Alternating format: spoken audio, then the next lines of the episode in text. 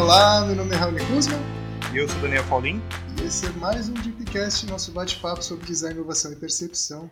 E hoje, gente, com tema, um papo e dois convidados. Maravilhosos, maravilhosos. Incrível. Porque hoje a gente vai falar sobre o Deep Inspiração. A gente vai falar, a gente vai fazer um Deep Inspiração. Perfeito. Onde a gente vai contar aqui um pouquinho da nossa entrada e da nossa jornada no universo do design, não, é não Daniel? É isso aí, muito bem. A gente tem que, assim, né? Faz tempo que, que a gente queria fazer esse episódio, porque é, é legal, né, Raoni? Contar um pouco, né? De como nós uhum. iniciamos no, no design, o que, que motiva a gente no dia a dia, né?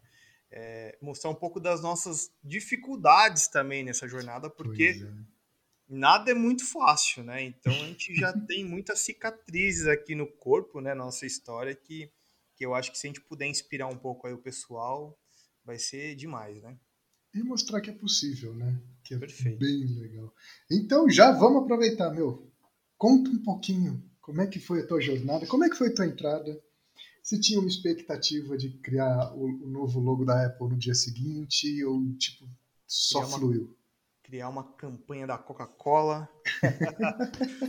então, cara, foi assim, é, é muito louco, né? A gente falar da nossa trajetória profissional, até como o design entrou na minha vida, porque no outro Deep eh, inspiração que eu, que eu fiz, eu falei um pouco né, da minha jornada lá na faculdade, como que eu entrei e tudo mais. Mas isso ocorre quando eu tinha lá por volta de 16 anos, Raoni, que eu e um amigo meu, no colégio, no colégio, né? Tipo, os dois malucos lá, falou, não, a gente vai é, montar uma empresa de web design. E, cara, imagina só, né? Então o design entrou na minha vida aí, né? Eu a gente começou a fazer alguns projetos em casa, dois moleques no fundo de casa com computador velho, teco-teco. E, e, meu, a gente começou a ganhar nosso primeiro dinheiro ali, né? A nossa primeira renda de fato foi através de sites que a gente fazia para tudo quanto era empresa, né? Pessoas também. E naquela época tinha muito o lance de programar em HTML no bloco de notas ainda. Então, assim, porra, era surreal, cara. E eu tive esse primeiro contato aí, né? E de lá para cá, o negócio só foi intensificando, né? Então, é, logo depois que, que, né? Obviamente, né? Essa experiência aí foi por um tempo. Depois não deu muito certo, né? Fui realmente estudar design no, no Senac para entender o que, que, que a gente estava fazendo no mundo, o que a gente queria do mundo. E, e o mais impressionante é que né, nessa jornada aí de quatro anos eu me descobri realmente é, porra, como que é criar um projeto, pensar, né, escutar as pessoas, criar um projeto foda mesmo, né? Não bonito, mas muito foda, assim, tipo, que a gente conseguisse tangibilizar tudo aquilo que a gente vê em pesquisa, escutando o usuário, é, fazendo é, sempre a ponte do racional e emocional ao mesmo tempo, enfim. E depois ali do, do Senac, é, muita coisa aconteceu né, na minha vida, assim, muita coisa boa, né? Que foi é, a criação da agência, de fato, né? A Neurona. E, e meu, de lá para cá a gente vem refinando, vem estudando muito. Então o design ele entra na minha vida lá quando eu era moleque, né? E sem saber que eu estava fazendo design, né? tá trabalhando com isso de fato. E hoje a gente tem uma clareza muito maior de tudo, né? Então a gente traz isso é, no nosso dia a dia hoje com muita propriedade, com muito estudo, com muito embasamento, né? Então é interessante isso, né? Porque de uma uhum. brincadeira ali, de um né? Vamos fazer uma empresa, a gente, puta, brincando de empreendedor e, e no final, puta, deu certo, né? Isso que é o bacana. Mas ao longo da conversa eu vou falando um uhum. pouco mais no detalhe, né? E agora eu queria saber de você, como que começou tudo isso, né? Como que você entrou aí no, no design, né? Cara, minha jornada com design foi meio maluca, porque assim, primeiro meu pai é designer, então sempre eu nasci com uma referência em casa do que é design. É, tá no berço já, né? É, tá, e fui super de berço, assim. Mas a minha entrada, de fato, onde eu falei, cara, eu gosto desse negócio, foi quando eu me apaixonei por designer de, design de interiores. Ó, oh, que bacana. Um jeito chique de falar decoração, no final das contas. Mas foi quando eu comecei a entender essa relação de que é possível transformar algo em algo outro, sabe? Isso para mim foi muito marcante. E aí eu comecei a estudar muito sobre isso, fiz curso pra caramba e desisti. Ah. Porque não era um não era meu meu momento ali de entrar com alguma coisa de design, mas isso putz, eu tô falando aí de 25 anos atrás, mais ou menos. Assim. Eu não vou entregar a idade, hein, cara. É. é. Eu nem falei a idade. Então... Já entregou, já. Alguém chuta aí que eu tenho 26. e... Você com um ano. e o que é muito legal disso é o design, nessa, depois dessa experiência, e conforme eu fui compreendendo, entendendo, eu fui me apaixonando por coisas que hoje eu ainda sou muito apaixonado, tipo minimalismo, a relação de coisas muito clean, é, e entender a treta que o minimalismo é. Isso para mim foi é. sempre muito bacana para pensar projeto, né, que não é simplesmente o volume, mas é a adequação do vazio dentro de todo esse equilíbrio que a gente precisa criar. Isso eu achei super fantástico. E ali também eu comecei a descobrir que o meu negócio não é gráfico, é projeto. Ah, legal. E foi muito maluco porque depois desse período que não rolou, e foi ótimo que não tenha rolado, o, o design nunca saiu de mim. E aí eu fui tentando buscar outras formas de, de materializar essa loucura. Então, depois eu entrei no universo da cerâmica, que eu fui escultor por muito tempo. É mesmo? Não sabia disso, hein? Coisas Ocultas, de Raoni. Ocultas. Fazer um livro, hein, meu? Putz, cara, e foi fantástico, assim. Mas aí entra um pouco do universo do empreendedorismo. Então, assim, eu tive um privilégio de ter um espaço extremamente curto de carreira, será que dá para dizer que é isso? Acho que foi mais ou menos em quatro anos. Puta, eu fui, eu fui ceramista convidado em três ou quatro exposições, tive, participei de, de seis exposições, fiz uma exposição internacional, mas o negócio não girava dinheiro. Eu, em quatro anos eu ganhei, sei lá, acho que dois, três mil reais. Aí você fala, não dá certo. E aí, aos poucos, eu fui. Eu, não, eu nunca me coloquei enquanto designer, eu demorei muito para me assumir isso. Mas enquanto eu estava nesse período, essa coisa, essa sementinha sempre ficou. Né? E sempre ficou uma coisa na minha cabeça, tipo, cara, design não é desenhar só desenho dá para ser designer fazendo o que eu faço hoje, que é desenhar gente de palitinho, porque a gente está falando de projeto, de, de forma de pensar, de forma de construir algo.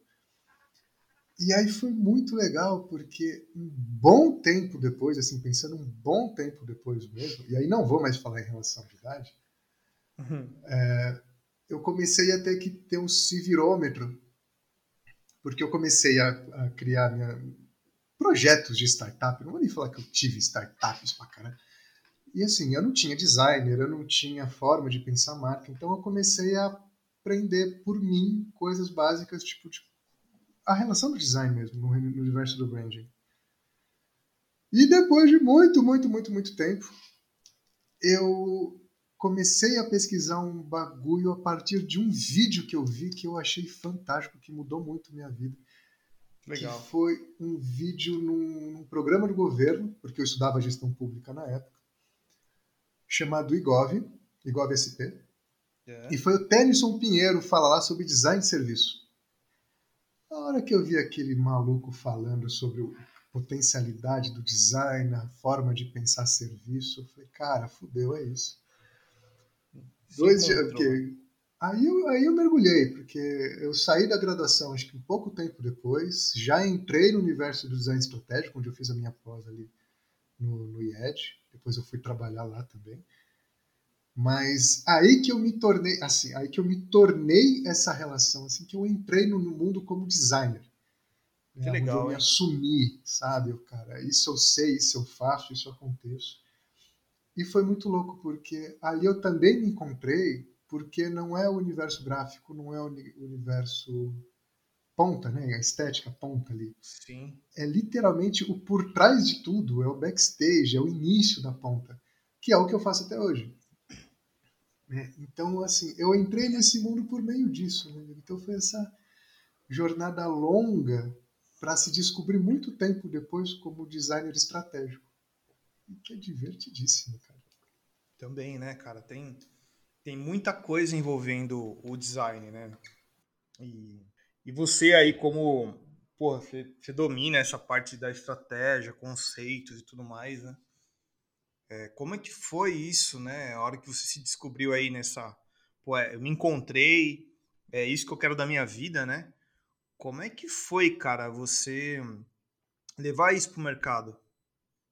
Como é que, como que iniciou isso? Porque é, você, a gente não começa do dia para noite, ah, vou virar isso e, né, pronto, uhum. acabou. Não, deve ter uma, alguma estratégia ali que você seguiu, alguma coisa para começar a levar isso pro mercado, né? Sim, e foi muito cara tapa, teste e erro. tipo, Como a vida ensina, né? É, e vai ensinando, e você vai tomando, vai aprendendo. Pelo seguinte, cara, eu acho que quando eu comecei a, a me encontrar, eu, foi muito engraçado, porque eu tinha clareza de um caminho, mas eu não tinha tanta referência sobre o que fazer com isso no mercado. Estou né? hum. falando aí de 2013, 2000 pra lá, lá sabe? E aí foi muito maluco porque eu fui soltando, eu fui testando, eu fui testando nas coisas que eu ia fazendo, em projeto que eu ia criando, em, em pseudo-empresa, vou soltar assim, porque eu tive o privilégio de ter seis startups que não saíram do papel. Caraca, meu. Mas essa coisa, tipo, cara, criei o projeto fui pra rua. É. Né? E eu lembro que a última antes da Auro que eu tive, que foi uma, uma empresa chamada Terra Lux, que era totalmente orientada para treinamento de performance baseado em psicologia analítica, de fato uma coisa muito mais humanizada, não tem nada a ver com o que eu faço hoje. Sim. Foi muito dessa relação de teste e erro. Então, putz, cara, o que é uma proposta de valor? Puta, vou testando. Mas, cara, o que é uma proposta de valor que o mercado vai entender? Perfeito. Ah, putz, depois, o que é uma proposta de valor que vai fazer sentido para o mercado pagar?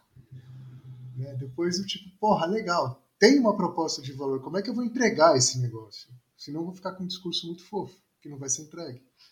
Não então é. foi, cara, literalmente assim, uns quatro anos de tentativa e erro para entender todo esse mecanismo de, putz, legal ter um texto fofo. O que eu faço com essa porra depois? É. é. Então foi muito isso, cara. Foi muito teste e erro. E aí depois, quando eu assumi o. Não, eu vou viver de conceito, o mundo que se lasque, eu vou viver de luz. E aí foi muito legal, porque eu criei a Eurolab enquanto uma startup de educação. Hum. Né, muito, sou muito orientado para esse universo, que é o que me motiva muito. Foi aí direcionado para isso, então. Foi direcionando com o tempo para isso, né? Fui direcionando. E aí depois eu descobri que naquele momento o meu modelo, de minha proposta de valor não ia girar, não ia. Então, eu lembro que eu fiz um, um case muito legal de um, de um espaço de pré-aceleração para startups no mercado de cosmético. Cara, eu tive três patrocinadores no mercado falando assim, cara, ó, eu apoio você, mas eu tive que gritar, pedir por favor para ter aluno. Cara, não dá certo. não, dá, não tem startup de educação sem educando. Aí eu pivotei a Oro e aí eu entrei de fato com o conceito para o mercado, conceito de negócio mesmo.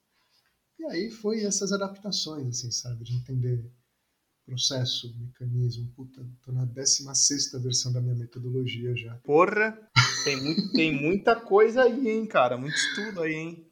Porra, e teste pra cacete. Teste erro, teste erro, teste quase erro, teste quase acerto. Então foi muito disso, né? Mas isso é legal, né, cara? Assim, eu acho que como um bom designer, né? Sei lá, muita coisa acontece porque a gente. É isso, né, meu? Você uhum. vai, você testa, erra, melhora, incrementa a coisa, depois volta. Então, assim, é um, é um contínuo, né? Tipo, é um design contínuo, né? É, e uma coisa que eu até queria te perguntar, porque você hoje faz uma coisa que, eu, que rola um pouquinho de inveja, que é fazer quase todo o processo do todo o processo do branding, né, meu, que eu acho incrível. Como é que você saiu da parte gráfica, né, que foi ali teu início, né, a parte é, do design gráfico mesmo, design de, de, super, de interfaces digitais que eu lembro que eu acho chique pra cacete, para ir entrando e entendendo como o universo do branding entrava, como ele funcionava ao longo aí da, da tua carreira? Cara, é, isso foi muito louco porque a gente exatamente isso. A gente começou, né, com a parte do design gráfico. Então, lá no começo, né, saindo do Senac, a gente é, aplicava muito o nosso conhecimento em interface digital. Então, desde app, né, criação de jornada e toda a parte de website também, sistema, enfim.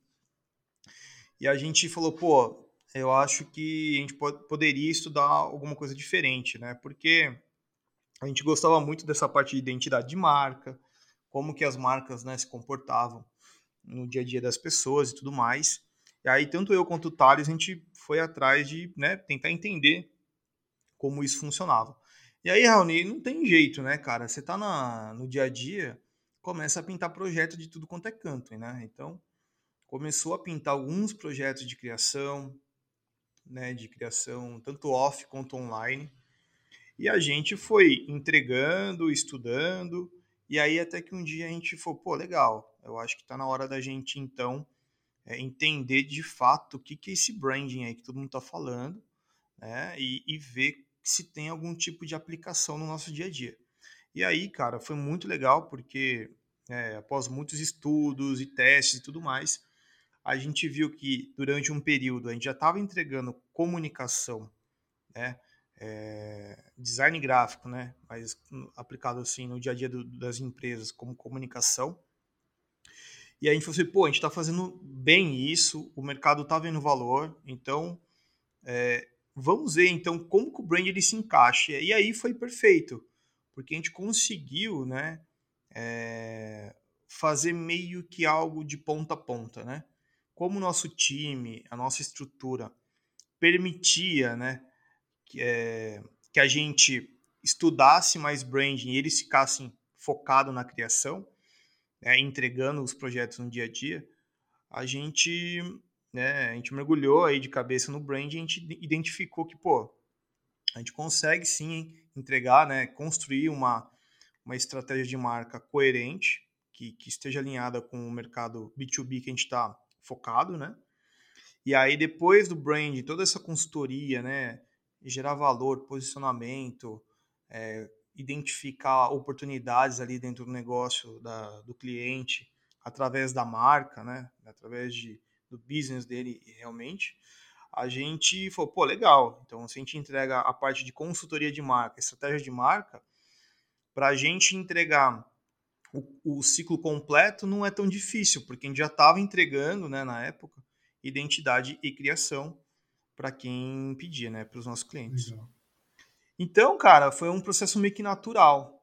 É... E aí, putz, hoje eh, a gente, cara, isso é incrível, porque hoje eu consigo, né, a gente consegue fazer todo um processo de, cria... de criação ali, né, orientado à marca, se a gente não participar do branding, mas a gente consegue entender é, o que, que aquela empresa está querendo transmitir, qual que é a proposta de valor, etc. E tangibilizar isso na, na parte de comunicação. E também a gente consegue construir do zero uma estratégia com a empresa, e daí depois vai para a experiência, depois é, criação de fato, né? E até depois é, a manutenção do projeto, que é o mês a mês aí de desenvolvimento de tanto da parte de marketing digital, né? E de peças, tem, tem gente que tem clientes que precisam de é, recorrência ali, né? De um, um designer dedicado no dia a dia ali para desenvolvimento. E aí vai se desdobrando, né? Toda aquela estratégia, tudo que a gente criou.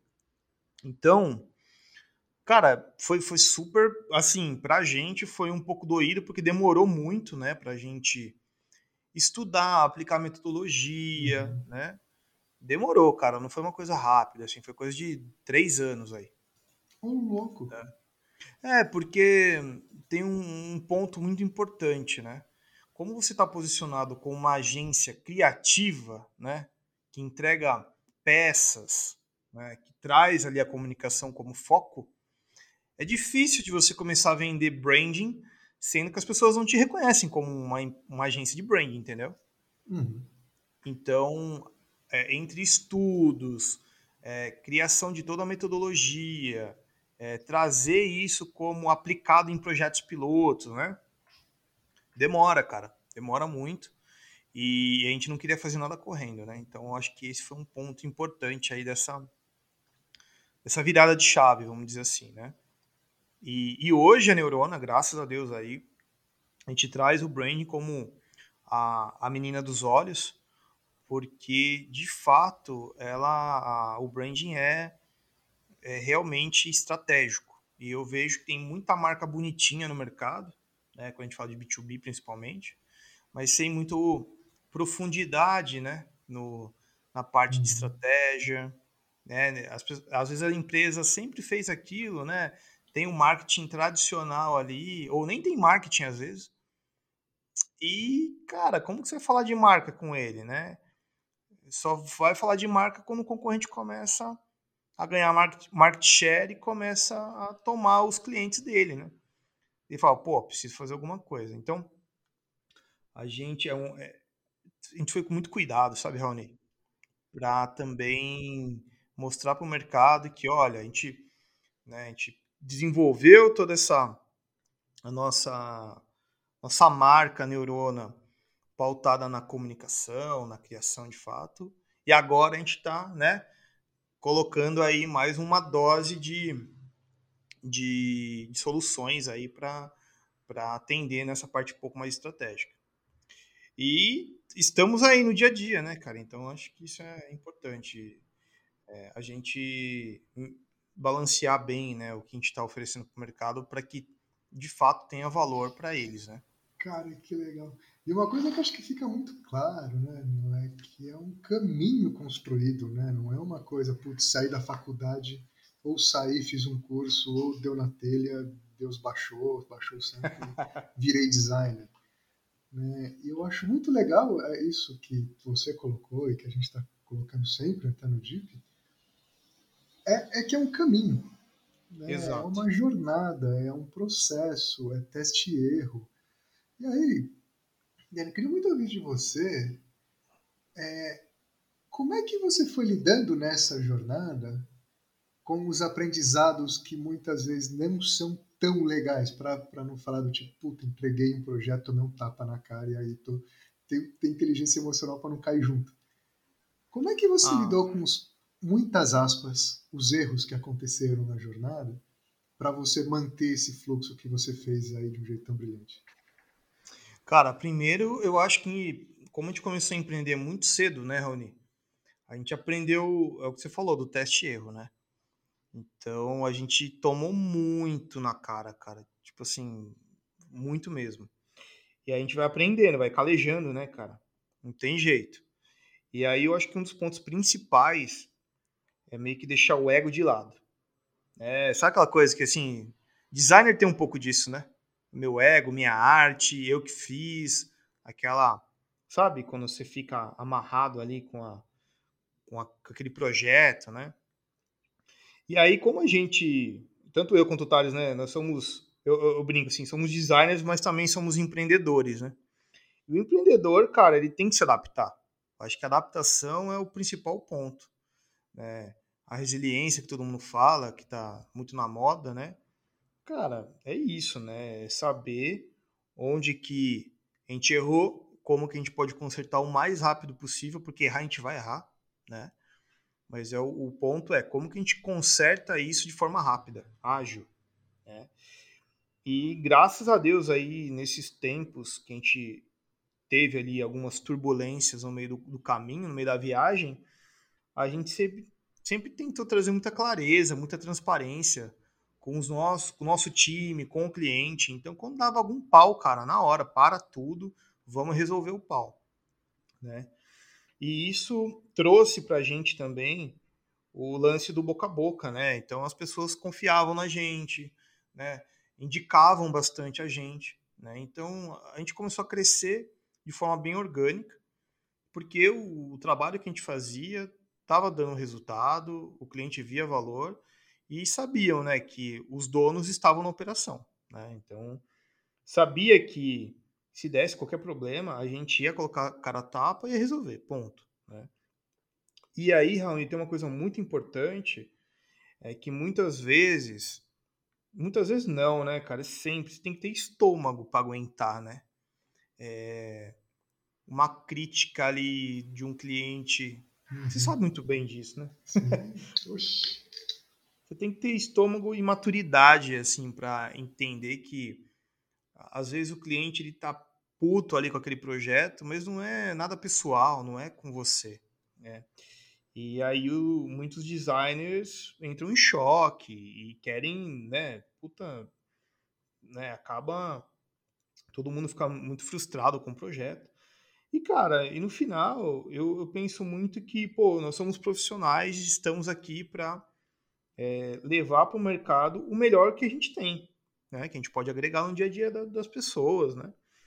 Então, cara, a partir desse, é, vamos chamar assim, de cicatrizes do tempo, né? Desse, dessa resistência que a gente cria, deixar o ego de lado, entender que por, no outro lado ali também tem um cliente que está sendo pressionado pelo chefe dele, né?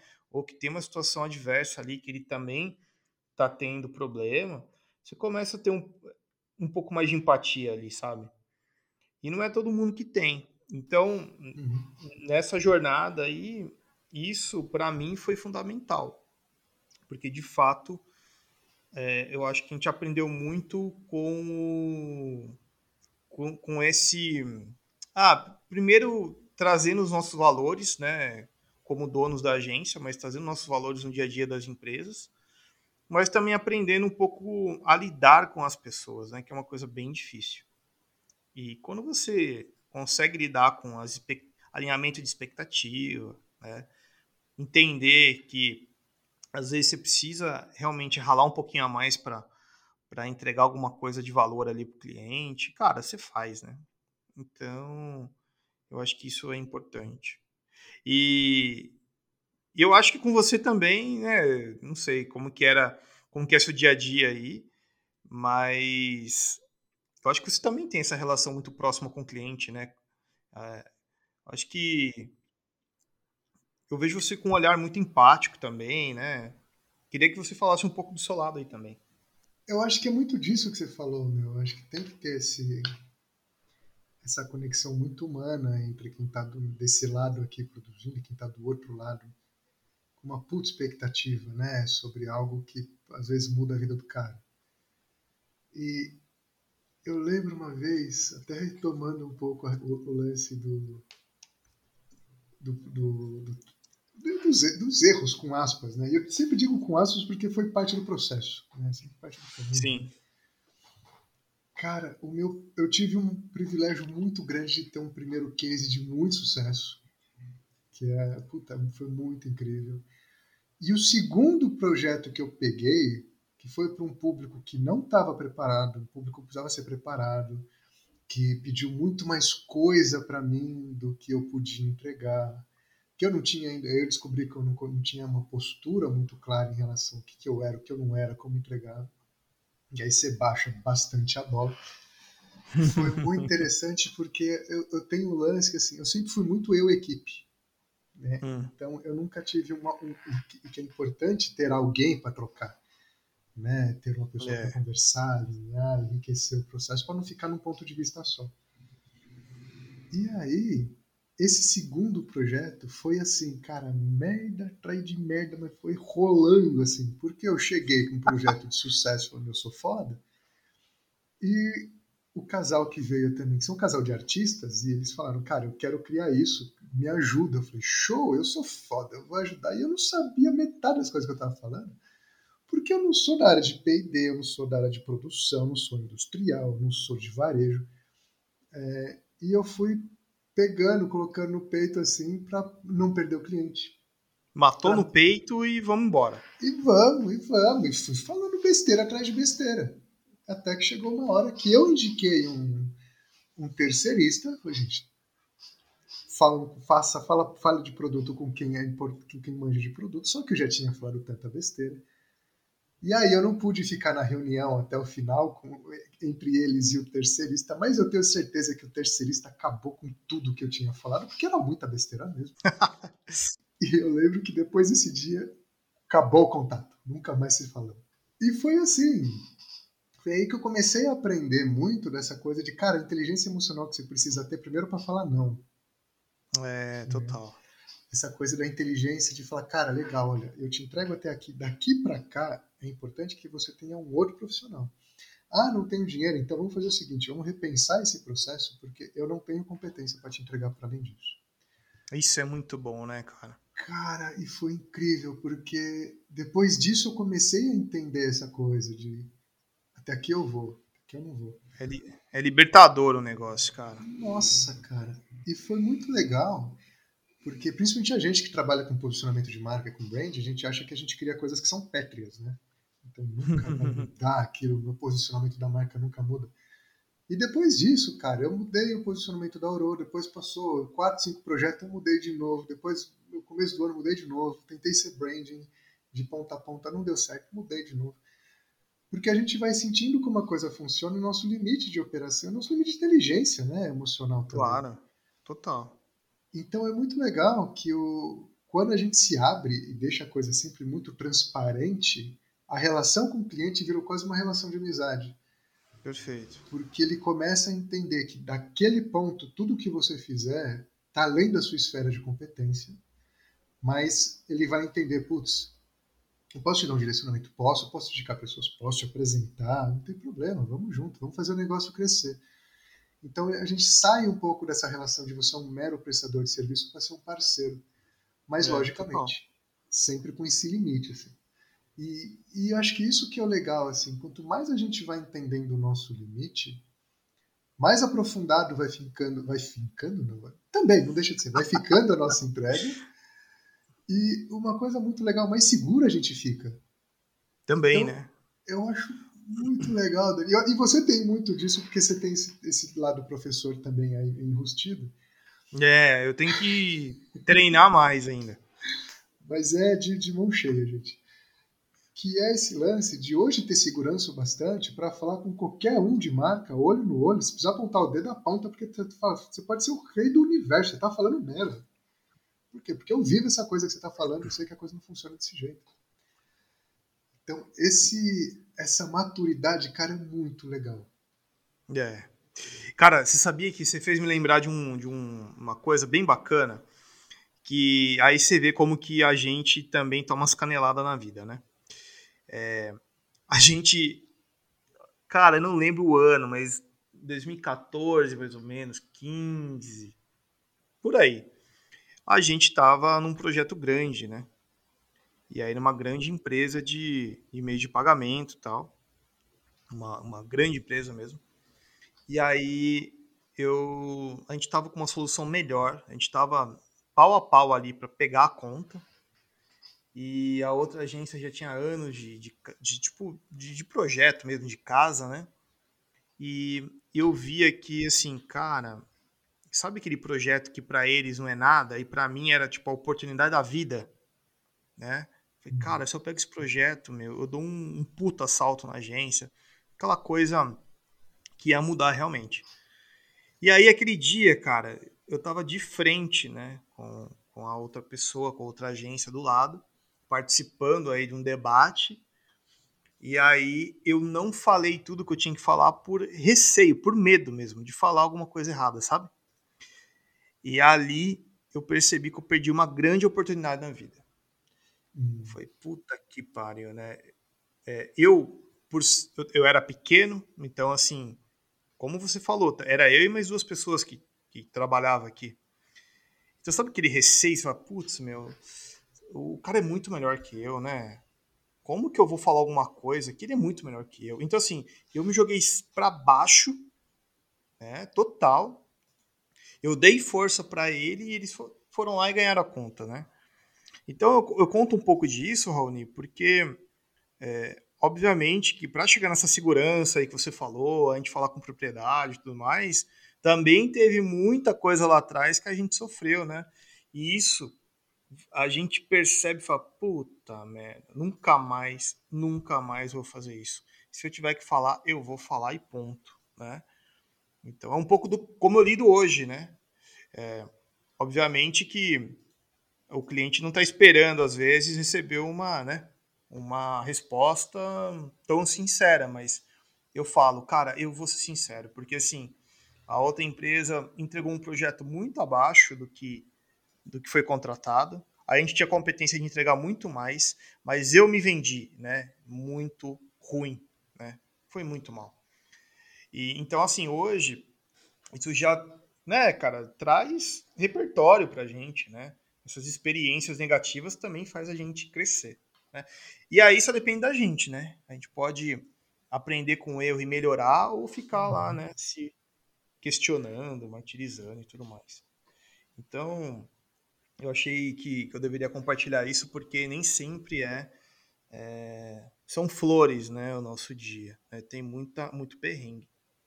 E aí eu queria te provocar, hein, meu? Ô, louco.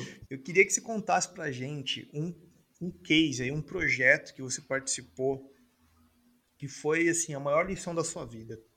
Que, de alguma, de alguma certa forma, você falou, caraca, eu nunca mais vou fazer isso.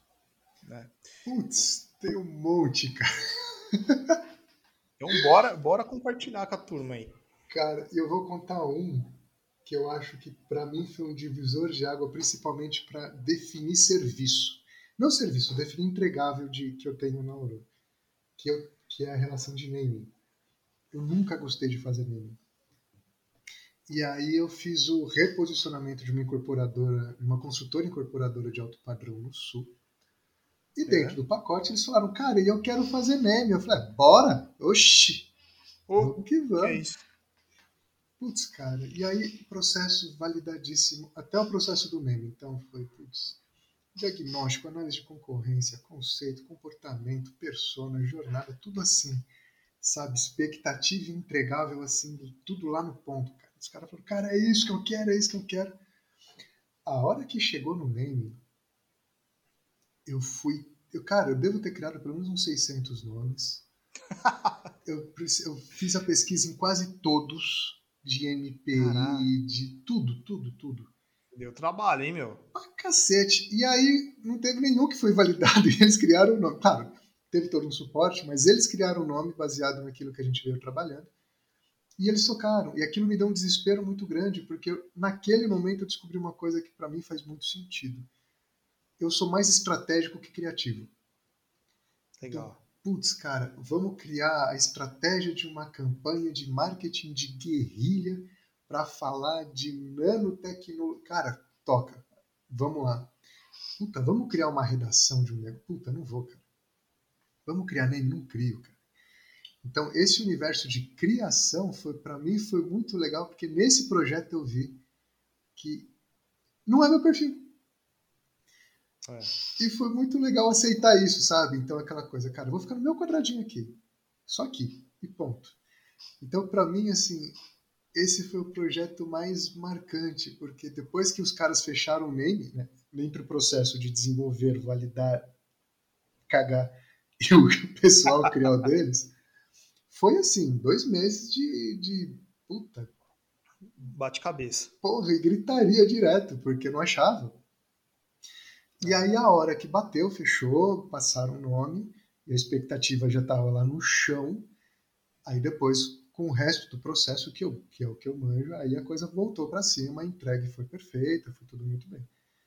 Mas, cara, ali eu percebi exatamente isso, assim, que é o meu perfil. Eu não, não vou dizer que eu não sou criativo, mas o meu negócio está na estratégia, não na criação. É, e ser criativo também não quer dizer que você se limita a fazer arte, né? Perfeito. A criatividade está em todos os momentos, né, meu?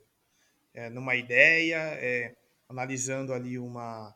fazendo uma pesquisa, deu um insight ali. Enfim, a criatividade está presente em todos os momentos, né? Pois é. E o legal dessa, que eu acho desse lance da criatividade, é, não é, é aquela coisa de, putz, cachaçou, baixou, baixou a informação ali, tipo meu decreto de vida e a coisa explode, sabe? Aquela coisa, puta, vou escrever um livro, vou... tipo, sabe filme de terror adolescente? Que incrível isso. Vou escrever um livro, vou pegar uma casa no cu do mundo, isolado, para poder me inspirar. Não é isso. Cara, é essas articulações que a gente consegue fazer que eu acho fantástico. Eu morro de inveja quem faz isso, cara. É, então.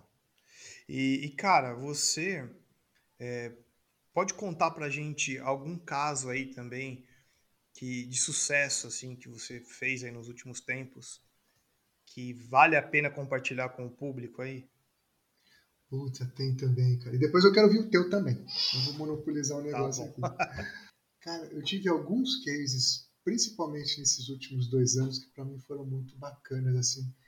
Não só no campo pessoal, mas na relação de mudar, mudar o, o, os mercados, que para mim foram, foi assim, foi muito legal. Eu tive, vou citar dois rápidos, tá? Uh, um que foi para trabalhar, foi para mim foi muito desafiador, mas foi muito interessante, com empresa, um escritório que trabalha com governança, compliance e risco. Olha. Para o mercado de capitais. Né? Então, assim, é o nicho do nicho dentro de um universo que, para além do B2B, ele é, é dentro do B2B, logicamente, mas assim, é regulado, ele é, é extremamente sofisticado. A gente está falando aqui com, cara, com banco, com fundo de investimento, com fundo estruturado. Então foi um, um choque muito legal que eu tive e dentro de, uma, de um processo muito bacana achar exatamente o fio de diferencial que ele tem dentro de toda a dinâmica de mercado com os concorrentes, com os concorrentes que ele tinha e com o limite de operação que ele tinha também. Então, cara, para mim esse foi um case muito legal. Uma marca que chama IGMC, um cara queridíssimo chamado Cláudio Fernandes, um grande amigo. E, e, foi muito legal esse processo, assim, sabe? De entender que não existe um limite de mercado. A gente está muito no mercado de personal care, né? É. Mas que a gente pode, a partir da vivência que a gente tem, abranger qualquer tipo de mercado. Né? E um outro que eu achei muito bacana também, indo muito nessa relação, nessa linha ainda de, de universo de governança, e esse para mim foi muito pessoal, e eu adorei, fazer foi uma empresa de reputação de marca. Legal. Cara, foi incrível, muito orientado para o universo de ESG, que é sustentar, o universo da sustentabilidade da governança e do ambiente social, é, ambiente, né, volta, ambiental, governança e social. Sim. Onde a gente trabalha muito essa relação de legal, você tem uma narrativa, como é que essa narrativa está estruturada para ela poder ser verificável e ser coerente, ser transparente e ser ética né, por meio de métricas do mercado de capital. Então foi muito legal, porque aí eu entrei no universo que eu amo, que é representatividade, inclusão da diversidade, enfiar dedo na casa. Aí você, é, aí você, você domina, né, cara? Nossa, então para mim, assim, esse projeto específico, que é uma empresa da, de uma pessoa queridíssima chamada Tatiana Paixão, para mim foi um, foi, um, foi um, privilégio participar por causa disso, sabe? Onde você consegue se ver dentro do processo para além da estrutura da marca, sabe? Você se vê como aquela coisa, cara, se você resolver esse pepino, você resolveu o pepino meu, dos meus ancestrais, dos meus iguais, então eu tô aqui com você para fazer o negócio acontecer.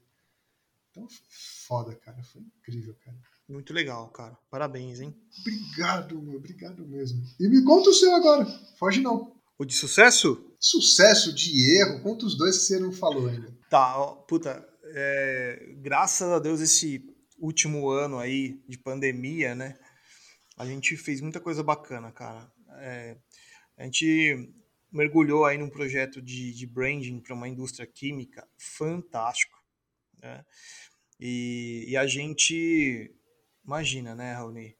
Foi o primeiro projeto que a gente fez a nível América Latina. Então, imagina, o desafio foi enorme, né? Até porque a gente tinha feito projetos de branding só aqui, Brasil. E aí, quando a gente vai para fora, a gente vê que é outra cultura, é, a gente tem uma outra visão até da própria empresa, né? Porque, apesar que é muito louco isso, né? A empresa, ela, por mais que a matriz é fora, mas a cada parte do mundo, cada filial pensa de um jeito, né? Uhum. Tem a sua cultura, tem seu costume, tem o, o valor às vezes pode até mudar também, né? Então, para a gente foi um processo de imersão assim fantástico. Foi bem trabalhoso, assim, teve muitas rodadas, muitas reuniões, muita entrevista. E é o que eu falo para todo mundo. Não existe almoço grátis, né, cara? Uhum. Tem que chegar, tem que fazer, tem que, né, tem que botar cara a tapa. Fiz é, algumas entrevistas, né, é, entrevistando o pessoal lá dos Estados Unidos também. Então, tudo isso mostra que o projeto teve assim um valor enorme, tanto para eles quanto para a gente, né? E no final o resultado foi fantástico. E eu não posso falar muito do resultado porque em breve a gente vai publicar na, nas nossas redes aí, também no site no momento correto. Mas o mais legal de tudo foi essa possibilidade de fazer uma coisa para fora do Brasil, sabe? Isso é muito legal trazer referências de fora, eu acho que abre muito a nossa cabeça. Às vezes a gente fica um pouco preso aqui, né, no, no nosso mundo. E mas puta, foi uma uma uma experiência muito legal, bem marcante, né? E também, cara, é, graças a Deus aí de novo, né? Porque a pandemia teve muita gente que sofreu aí com putz, agências que, que foram dizimadas, né? Pessoal aí procurando emprego, adoidado. E a gente fez um movimento inverso, né? Então a gente foi é, levou para o mercado outras soluções, então a gente trouxe ali um contato mais próximo dos clientes e aí com certeza isso trouxe um resultado que favoreceu o nosso nossa empresa, né? E aí, cara, meu, a gente está fazendo identidade aí, muitas identidades aí, é, então, agora a gente está trabalhando com uma empresa de. Eles são uma distribuidora de óleo diesel. Né? E, é um mercado que eu nunca trabalhei, que a gente nunca. Cara, nunca tive isso, né? Então, é legal que você aprende junto com o cliente. Então, a gente está trabalhando toda uma parte de naming também, como você falou. É, identidade de marca, então entender quem que é o público que consome óleo diesel, né? A gente acha que é só caminhão, né, frota, é nada. Tem muito, muito. Todo prédio tem um gerador, cara. E todo gerador vai óleo diesel. Caralho. Eu não, eu não sabia disso. Então, assim, a cada projeto, Raul, é uma descoberta. Né? E isso deixa o projeto cada vez mais legal. Né? Então, esses dois projetos aí a gente está trabalhando muito forte. E em breve a gente vai ter novidades para todo mundo. E, cara, é isso que é o mais legal aquele projeto que a gente é, é muito previsível, que a gente já sabe onde vai dar, às vezes ele é pouco desafiador, né? Então a gente sempre busca se reinventar, né? trazer de fato ali para o pessoal coisas novas, né? E aí uma canelada aí feia que deu, que doeu também, né? foi, cara, foi um projeto que a gente desenvolveu há um tempo atrás. Eu não vou me lembrar há quanto tempo já faz isso. Mas o cliente, cara, é, ele praticamente trouxe para gente um briefing que era para desenvolvimento de um, de um logo. Vou chamar de logo porque a gente nem chegou na identidade, tá? E aí, meu, sabe como é aquela coisa que é, o briefing vem todo torto e aquela ânsia, uhum. ânsia de fazer tudo para ontem e se não for para ontem eu não fecho com vocês e não tô nem aí. E, cara, pô, a gente sempre fala, tem que ter contrato, né? Todos os. O que a gente faz tem que ter contrato. Daí o cara já, meu, já não queria fazer contrato. Começa tudo torto, cara. É sinal de Deus que não vai dar certo. E, é, cara, e não vai dar certo nunca. E aí a gente falou, puta, vamos fazer, né? Aí o que acontece? Começa a dar pau já logo de cara que vocês entenderam o briefing, que vocês não. E aí a gente percebeu que a gente, né, quando começa o processo errado, é depois é difícil de corrigir, né? E aí, cara, fizemos mais de cinco marcas, de, marcas não, desculpa, logos para ele e nada, nada agradava, cara. E aí você vê uma série de, de problemas, né? Que hoje a gente não comete mais. Por que você quer cinco logos, né? Eu sou um, um designer que eu vou entregar um logo muito foda para você. ou uma variação dele, né? Mas por que, que você quer cinco, né? Então tem muito isso. O cliente ele quer o quanto mais melhor, né? Ele não está ali pensando no trabalho que eu vou ter, no em todo, né, a pesquisa que eu vou fazer. Então muitas vezes tem clientes que é, é, bom até a gente né, declinar, porque se vender por pouco também não rola, né, cara? Perfeito. E, e aí eu falava assim, não, nunca mais na minha vida eu vou fazer esse tipo de projeto. Então, assim, tem que começar certo, tem que fazer as coisas corretamente, com briefing, com tempo. A gente não tem bola de cristal aqui para ficar adivinhando o que o cliente quer. E tem, tem muito cliente, viu, cara, que é, não, não quer saber de. Ah, não, uma reunião tá bom. Cara, não é assim, tem um processo, né? E o processo é, tem lá seus. Tem toda uma trajetória que a gente tem que seguir para garantir qualidade no final do dia, né? Então, uhum. é, é importante contar esses casos, porque às vezes a gente, na ansiedade de ganhar dinheiro, de achar que o projeto vai mudar a nossa vida, e quando começa errado, cara, é um sinal que fique atento, porque pode ser que tudo vá por né, ladeira abaixo. E é isso, uhum. cara. Acho que tem que tomar muito cuidado aí com quem a gente faz projeto, porque tem muita gente que não está querendo saber da sua qualidade, da, do que você pode entregar. Tá querendo lá tampar um buraco do, da empresa dele porque alguém tá caindo numa fria e tem que. Alguém tem que pagar o pato, né? Pois então, é. É um pouco disso, né, cara? É um pouco disso. E, cara, ó, eu queria finalizar aqui o nosso bate-papo. Passou tão rápido, né? Putz, pra caramba. Se você pode dar uma dica aí para quem tá ouvindo a gente, né? É, sempre a gente deixa uma dica no final. Mas e aí, né? O que, que o Raoni aí nesses últimos tempos está fazendo que pode servir de inspiração para quem tá ouvindo a gente? Meu, respira, medita e cachaça. Eu acho que. Muita pinga, né? Puta pra cacete. Mas eu acho realmente, cara, eu acho que hoje quem quiser entrar ou se aprimorar nesse mercado é estar tá com dois pilares que eu, que eu aprendi recentemente. É, não recentemente, mas eu, fica cada vez mais é, claro a potência e, e, o pilar que isso deve ser na nossa vida. Assim. É. Primeiro, trata a gente como gente porque a gente nunca pode esquecer que por mais que a gente crie coisas fantásticas, comunicações incríveis, quem vai tornar isso relevante ou não é uma pessoa na ponta ali que provavelmente a gente nem conhece. Né? Então, compreender gente, ter empatia e principalmente compreender o universo da alteridade, que eu acho extremamente importante para a gente dar um passo além do universo da empatia, eu acho muito importante quando a gente começa a entender que só existe o eu se existe o outro. Isso pode parecer filosofia show de boteco, mas só existe marca se existe gente, só existe sucesso dessa marca se essas pessoas virem relevância, elas só vão ver relevância se a marca for coerente e representar e dar pertencimento aos propósitos, valores, desafios, dores e repertórios que são delas e não nosso. Então, sair do mundinho do umbigo para tratar a gente como gente, entender a profundidade dessa relação, eu acho que é vital, cara. E você? Muito bom. Ah, e para a gente fechar aqui então, ultimamente eu acho que tem uma coisa que eu tô falando muito pro pessoal aqui, né?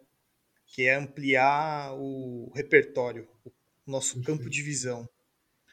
Porque, como você falou do mundo aí, também tem muito isso, né? As pessoas, às vezes, tipo, não exploram, não vão além. E fica naquele, o chamado do, do clichê, né? E, e para quem trabalha nessa área, é importante, cara, você experimentar um pouco de tudo. Então, quando você tá ali, aproveita lá, quando o seu namorado ou namorada estiver no shopping vendo roupa, entra na loja, tenta identificar ali como que é a experiência do usuário daquela loja, né? Quando eu tô numa, eu adorava ir em livraria, porque agora parece que também acabou a livraria, né? Não tem mais livraria. Quando eu ia, cara, no shopping, é, eu ia na livraria e via como que eles organizavam os livros por tema ou por estilo, né? Por, enfim, eu achava aquilo incrível porque eu ficava observando como as pessoas iam lá para para ver, para experienciar aquele, aquele momento. Então, cara, é, tudo isso é observação, é técnicas que a gente utiliza até no design que agrega muito no nosso dia a dia. Então, é assistir um filme que você nunca assistiu, é ir atrás, é conversar com pessoas que você nunca teve oportunidade. E não estou falando de pessoas de alto gabarito, não. É do dia a dia mesmo, né? É do porteiro aqui, que você nunca conversou com ele, senta, conversa com ele. Né? E aí, cara, como é que você tá? Me conta aí, o que, que você fez no final de semana? Né? E no final é um pouco disso, né? O você falou, é tratar a gente como gente, né? E, mas é isso, cara, ampliar nosso campo de visão, é, trazer referências, encher a nossa mala aí de, de, de experiências diversas, porque isso vai trazer para a gente é, uma criatividade na hora de desenvolver um projeto, vai trazer insights, né? vai trazer coisas novas que muitas vezes a gente não, não olha porque está muito focado naquele dia a dia ali, né? E o dia a dia consome. Então era isso que eu queria falar. E hum, espero aí que o pessoal tenha curtido, né, esse Deep Inspiração. Sempre. E, e, cara, obrigado aí pelo seu tempo também. É sempre uma aula aí falar com você, né? E vamos juntos, né, cara? Sempre. E também eu gosto sempre de registrar aqui a minha admiração que eu tenho por você, pela tua jornada. Você é uma figura brilhante que eu acho que tem muito para ensinar para todo mundo que está afim de aprender e trilhar uma jornada tão bonita quanto a que você teve. Então, meu, obrigado por é. tudo e parabéns pra gente. Com certeza, é, é recíproco tudo isso, né? Você sabe muito bem. Valeu, gente. Até a próxima aí. E a gente tem logo logo mais um vídeo é, com pessoas fantásticas aí que vão participar, para trazer muita inspiração para todo mundo. Até já, gente. Falou, tchau, tchau.